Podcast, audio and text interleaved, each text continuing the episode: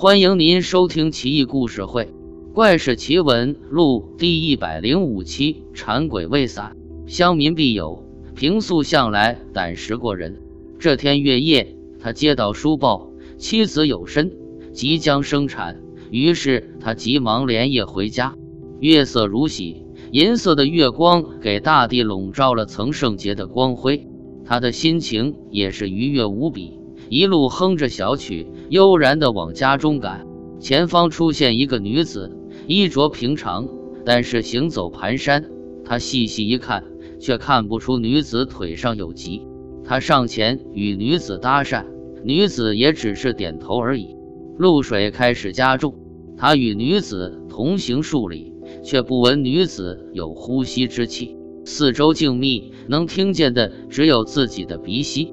他大惑不已，认为女子有意。连忙小心翼翼地问女子氏族，深夜为何独行？女子回复道：“我不是人，乃是馋鬼。我此次前来是要去往前村，因为前村毕家妇即将生产，我特意前去讨她性命，与她置换。必有大惊，但又不露于声色，心道：此鬼所言毕家之妇，必然是我妻子，这可如何是好？”于是默默在心中筹划应对方案。他假笑着回答：“这是一大好事，从此以后你可以托生于一好人家，不必再为鬼了，可喜可贺。”鬼回答：“这也不是我所希望的，有什么可贺可言？只不过可以脱离鬼去而已，这已经是万幸了。”鬼望料望必有，问道：“你姓甚名谁？”有正欲回答姓名。电光火石之间，猛忆方才女鬼所言，便随便编了一个名字。女鬼也没有再加细问。一男一女在林间并排而谈，有虽读书不多，但他阅历较广，因此与女鬼相谈甚为融洽。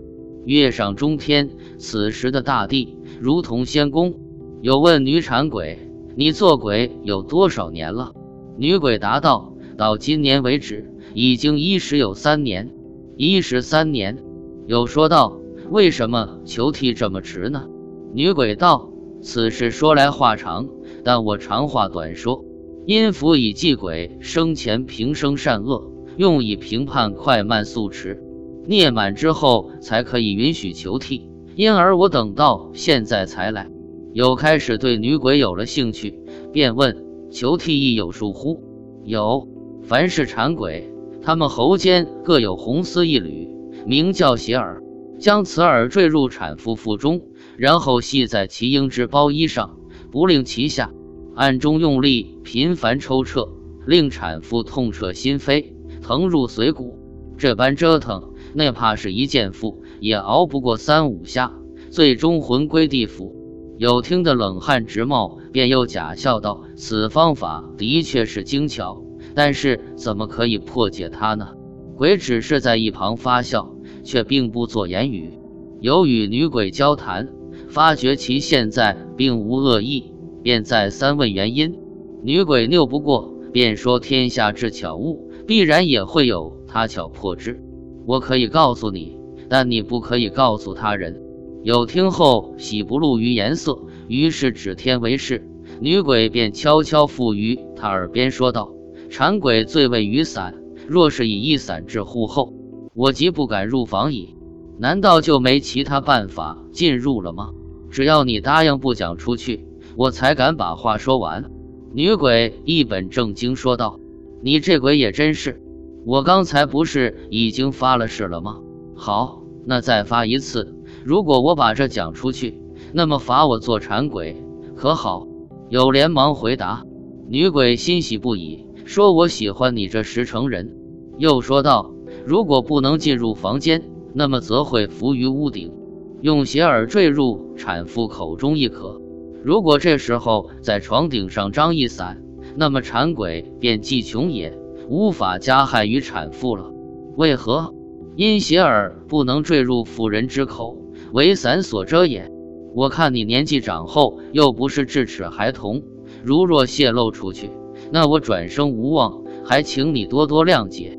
有连忙回道：“明白。”心里面却心急如焚，连忙加快速度往家赶去。到家以后，妻子处于危急之中，眼看即将生产，他连忙取来两把伞，一伞置于门后，一伞置于床顶。不多时，孩子咕咕坠地，哭声极为响亮，妻子也无恙，有终于松了口气。一会儿后，空中有人直呼有知姓名，大骂不止：“促霞儿，我不幸看走了眼，被你所蒙骗。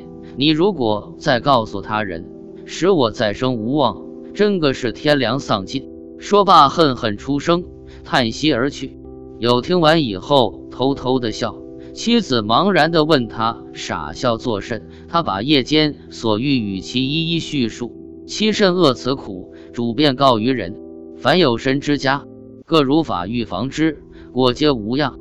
必有果然有胆有识，但也有些诡谲，不然也不会玩弄鬼物，应付自如。但馋鬼也着实为可怜之鬼。叹息一声。本文中所述的这个故事，应是馋鬼未散的最早出处。封建迷信的确害人不浅，但是在古代，那些穷乡僻壤，人们思想落后，一定程度上只能借迷信抚慰身心，心情可以理解。